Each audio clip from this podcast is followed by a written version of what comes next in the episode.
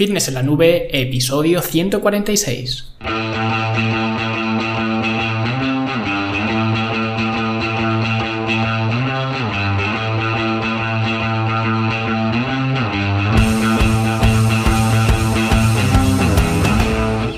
Bienvenidos a todos un viernes más aquí a vuestro podcast A Fitness en la Nube, donde hablamos de fitness, de nutrición, de entrenamiento y donde cada viernes, cada semana os traigo las técnicas, los consejos, estrategias, trucos y como lo queráis llamar para que construyáis un mejor físico y tengáis un estilo de vida más activo y más saludable.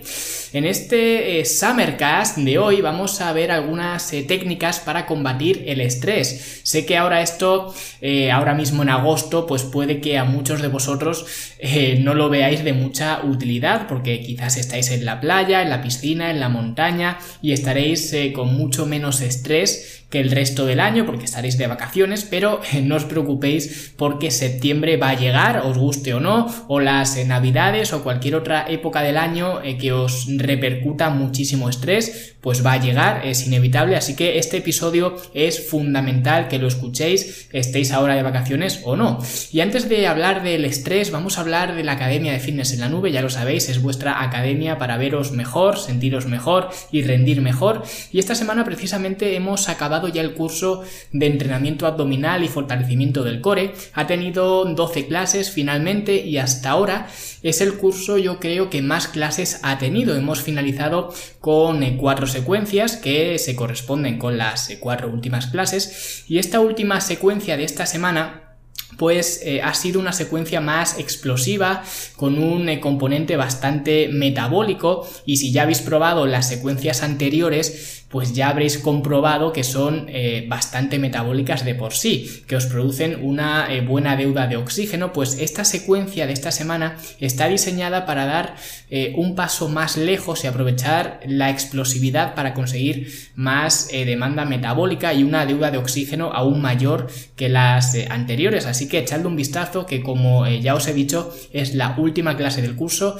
y ya está totalmente finalizado, así que durante este mes de de, agosto lo que tengo pensado es darle más prioridad a los talleres porque eh, hay algunos talleres que os quiero subir con muchos temas que os van a interesar y os van a ir genial y luego ya de cara a septiembre pues comenzaremos de nuevo eh, con otro curso que aún tengo que ver eh, cuál será el, primero porque tengo varios en la recámara y quiero ver cuál os puede ir mejor. Así que ya lo sabéis todo esto por solamente 10 euros al mes sin permanencia sin ninguna trampa si os gusta os quedáis y si no pues os vais sin ningún problema vais a fitnessenlanube.com y ahí tenéis toda la información y todo lo que eh, queráis eh, conocer de la academia, pues lo tenéis ahí. Bien, pues ahora sí vamos a eh, darle a este Summercast que como ya os comenté la semana pasada, hoy no voy a narraros un artículo en internet, sino que voy a narraros un pasaje de un libro, el libro eh, se llama The Schwarzbein Principle 2, es de Diana Schwarzbein, que es una eh, endocrina que lleva eh, décadas dedicada especialmente al mundo del metabolismo, de la diabetes, osteoporosis, menopausia y patologías tiroideas más que nada, o sea que no es una influencer de Instagram que le haya dado por escribir un libro, sino que es una eh, total profesional de, este campo y lleva pues toda una vida dedicada a esto, o sea que sabe de lo que habla, ¿vale? Y es curioso porque eh, yo la conocí a través de un seminario que está, está por YouTube, que os lo voy a dejar enlazado en las notas del, programa para que lo veáis si queréis. Es un seminario de dos horas, creo, porque tiene dos, eh, dos partes y me parece que cada parte es de una hora más o menos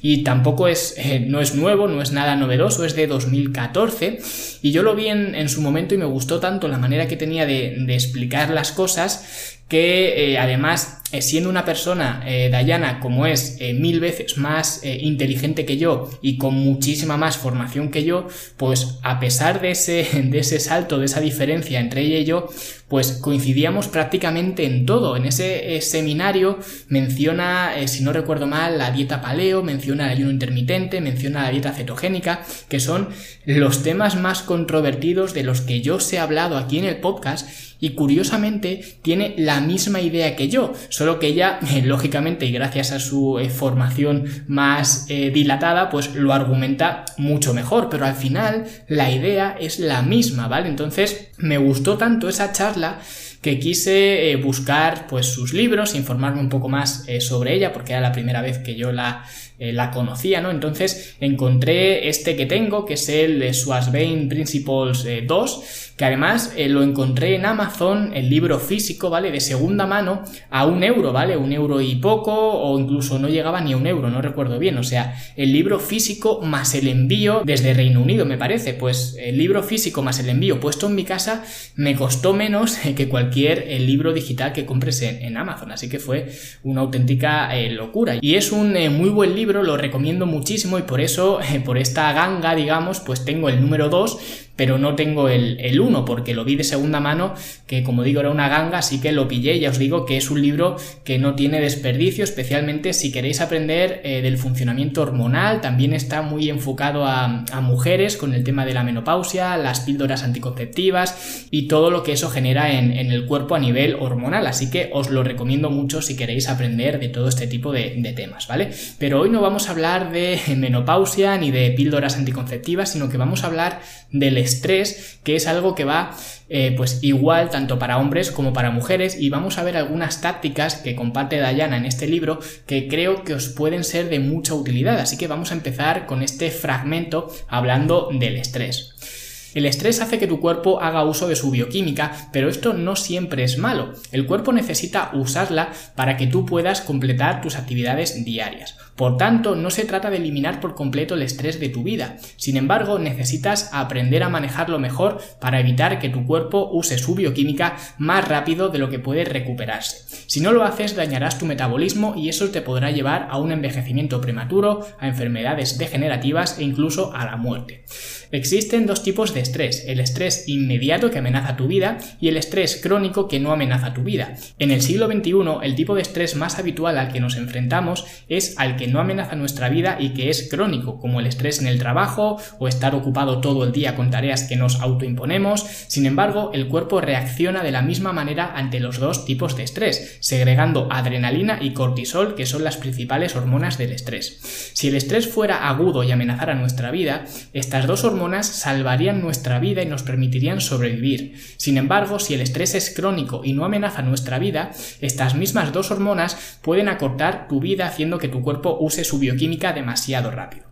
Por tanto, uno de los pasos más importantes en el efecto antiedad es aprender a manejar el flujo continuo de estas dos hormonas. Si estas dos hormonas del estrés han aumentado por tu alto nivel de estrés, necesitas llevarlas de nuevo a su estado basal aplicando técnicas para manejar el estrés. Y más importante aún, necesitas eliminar ese estrés que ha provocado esa situación en primer lugar.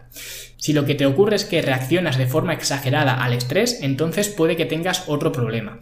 Tu alimentación y tus hábitos diarios puede que también estén contribuyendo a elevar tus hormonas del estrés. Cuando te enfrentas a un pequeño problema, tu cuerpo segrega una cantidad desorbitada de estas hormonas haciendo que te quemes muy rápido, incluso siendo un estrés muy pequeño. En este caso, las técnicas para manejar el estrés pueden no ser la respuesta. En lugar de eso, deberías revisar tus hábitos diarios y mejorarlos, ya que esto puede ser la raíz de este problema de estrés. Si mejorar tus hábitos tampoco te ayuda, prueba también estas técnicas para manejar el estrés o consulta a un profesional de la psicología quien pueda determinar con más certeza por qué te está ocurriendo esto. Para medir cómo te está afectando el estrés, tómate el pulso o fíjate en cómo te late el corazón durante una situación estresante y también evalúa tus patrones de sueño. Si tu pulso es mayor a 90 pulsaciones por minuto y o no puedes coger el sueño o te levantas constantemente en mitad de la noche, tus hormonas del estrés están bastante altas. Otra forma de medir el estrés es comprobar cómo de contento estás durante el día. Una falta de alegría es un marcador de depresión. Aunque el estrés no es la única causa de la depresión, las respuestas hormonales al estrés sí que pueden llevar a una depresión. A continuación voy a darte algunas técnicas para que puedas manejar tu estrés mucho mejor. Allá vamos. Aprende a manejar tu tiempo de forma eficiente. Una mala planificación del tiempo puede llevarte a un estrés innecesario. Decide qué cosas son más importantes. En lugar de priorizar tu calendario, aprende a calendarizar tus prioridades. Aprende a respirar hondo. Respirar hondo reduce las hormonas del estrés. Las respiraciones cortas, sin embargo, son un indicador de que estás tenso y estresado. Encuentra una actividad física que te guste. La actividad física es muy buena forma de liberar estrés del trabajo. Desarrolla una actitud positiva, mira el lado bueno de las cosas en lugar de concentrarte en lo negativo. Hay estudios que demuestran que solamente el pensamiento negativo eleva las hormonas del estrés. No te tomes la vida demasiado en serio, aprende a reírte de ti mismo y encuentra el humor en cada situación. La risa es muy curativa.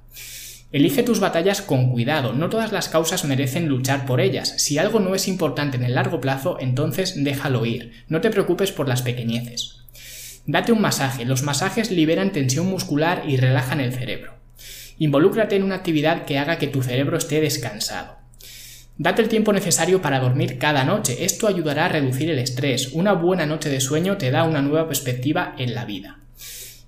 No hagas varios cambios importantes en tu vida a la misma vez si puedes evitarlo. Terminar una relación, mudarte a una nueva casa, cambiar de trabajo o perder a un ser querido son situaciones muy estresantes. Tu estrés se eleva de forma exponencial cuando varias de estas situaciones ocurren al mismo tiempo y los efectos de las hormonas del estrés son acumulativos. Si no puedes evitar una situación así, sé consciente del estrés que estás soportando y trata de realizar otros cambios que te ayuden a reducir el estrés por otro lado. Tómate unas vacaciones. Si no tienes suficiente tiempo o no puedes permitirte unas vacaciones largas, planea una escapada breve, incluso un simple picnic en la playa, en las montañas o en el jardín de tu casa puede ser una escapada relajante que te ayude a aliviar el estrés. Haz yoga. El yoga estira tus músculos y relaja tu cuerpo y tu cerebro. Otro beneficio del yoga es que aprendes a respirar hondo. Aprende a meditar. La meditación es una oportunidad para tu cuerpo para obtener descanso de calidad mientras estás despierto. Si crees en Dios, reza. Pon tu vida en perspectiva conectando con Dios. Fija objetivos realistas. Si aprendes a hacer esto, no estarás continuamente decepcionado si esos objetivos no se cumplen, porque las decepciones también elevan las hormonas del estrés. Date un baño de burbujas largo y caliente. Rodéate de belleza como flores, velas, cuadros y cualquier otra cosa que relaje los sentidos. Organiza tu entorno y limpia tu mente. Recoge la casa, limpia tu escritorio, paga tus facturas y responde a los emails. Esto te dará una base de organización desde la cual podrás manejar mucho mejor el estrés. Haz una lista de tareas y tacha las tareas cuando las completes. Esto te dará un mayor impacto visual de las cosas que has conseguido y te ayuda a eliminar la sensación de que tengo mucho que hacer. Ve a seminarios o congresos para combatir el estrés o lee libros o escucha audiolibros que te enseñen más tácticas para combatir el estrés. Pide ayuda profesional, no es algo de lo que debas avergonzarte el buscar ayuda profesional. Después de todo, tu salud es lo primero.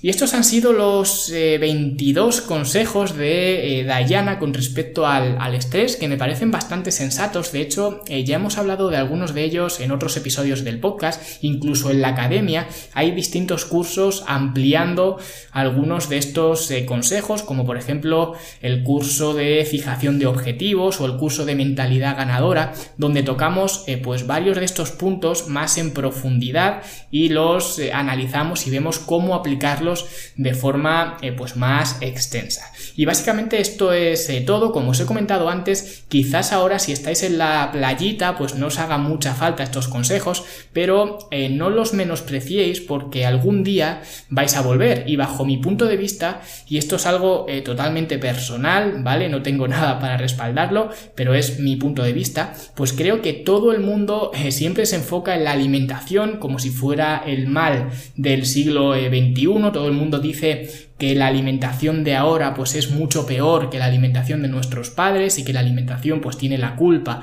de un montón de enfermedades y que vaya alimentación que tenemos y todo eso, ¿no?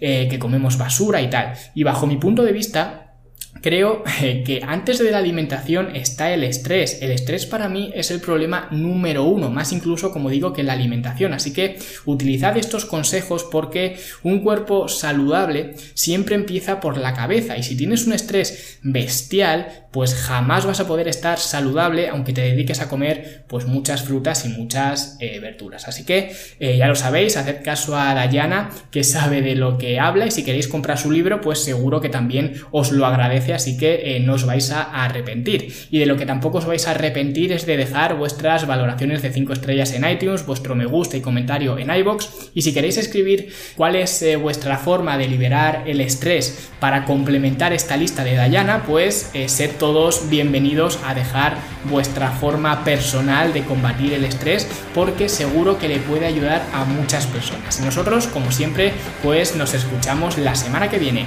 Hasta luego.